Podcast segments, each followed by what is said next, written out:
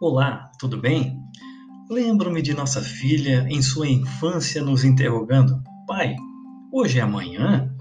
No momento nos pareceu muito estranho, porque sinceramente não entendíamos e com resposta forte respondíamos: Não, filha, hoje é hoje. Como assim? Hoje é amanhã.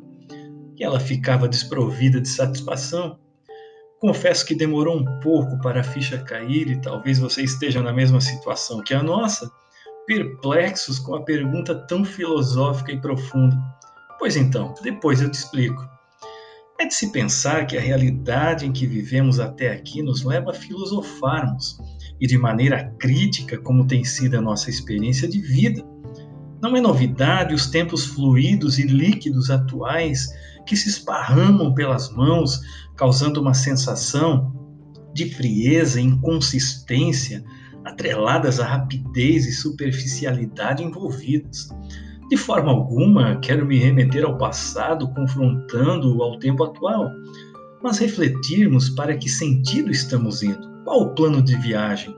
Pois o norte e o sul são direções totalmente opostas, e por mais que apenas um grau no planejamento esteja fora de rota, no final trará um resultado estrondoso, nos deixando desmotivados e constrangidos.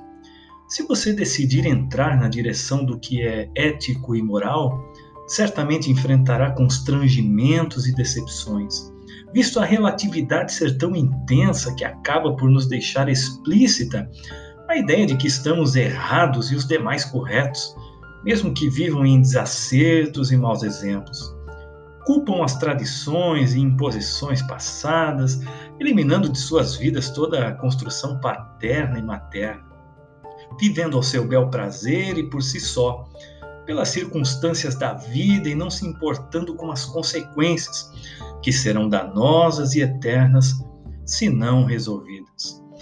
Eu e minha casa decidimos andar na verdade, isso é inegociável dentro do modelo ético e moral genuíno e bíblico, e não por imposição, mas influenciando vidas e construindo relacionamentos sadios e duradouros. É lógico que isso tem um preço alto, mas que não passa nem perto daquele que nosso Mestre Jesus sofreu, nos condicionando a viver de maneira justa e veraz. Aquela indagação filosófica de nossa filha, atrelada à vida diária, nos remete a entendermos as perguntas de uma sociedade que está perdida entre ontem e hoje, tão desligada da realidade a ponto de absorver qualquer situação sem filtro, obstruindo as vias da esperança e certeza das coisas. A simples indagação de uma criança nos fez ver que precisamos parar tudo que estamos envolvidos e dar a devida atenção à voz de um ser humano que tem seus questionamentos e trazer a eles respostas sólidas e transformadoras, capazes de reorientar suas vidas. E quando nossa filha indagava, ela simplesmente estava nos inquirindo algo que havíamos combinado no dia anterior entendendo que hoje seria o ontem que ela havia pedido algo e que hoje seria o dia de nós executarmos o que tínhamos combinado com ela para o dia seguinte. E se não o fizéssemos, ficaríamos todos os dias sendo importunados por uma questão para ela tão simples, mas no momento para nós tão complexa. Para tudo que você está fazendo com tanta rapidez e superficialidade, inicie hoje uma nova história construindo relacionamentos, respondendo a quem necessita, dando atenção às pessoas e trazendo soluções para elas, deixando para depois as demais coisas. Tudo está passando rápido, por isso não vale a pena ficar em alta marcha e deixar passar as coisas boas da vida, mas reduza a velocidade, observe, indague, compartilhe e comungue com quem está perto de você deixando simplesmente de suportar as pessoas, mas amá-las. Porque hoje é amanhã, sim.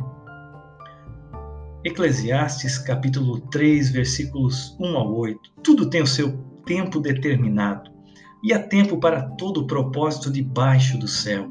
Há tempo de nascer e tempo de morrer, tempo de plantar e tempo de arrancar o que se plantou tempo de matar e tempo de curar, tempo de derrubar, tempo de edificar, tempo de chorar, tempo de rir, tempo de prantear e tempo de dançar, tempo de espalhar pedras, e tempo de ajuntar as pedras, e tempo de abraçar, e tempo de afastar-se de abraçar, tempo de buscar e tempo de perder, tempo de guardar e tempo de lançar fora, tempo de rasgar e tempo de coser, tempo de estar calado e tempo de falar, tempo de amar e tempo de odiar, tempo de guerra e tempo de paz.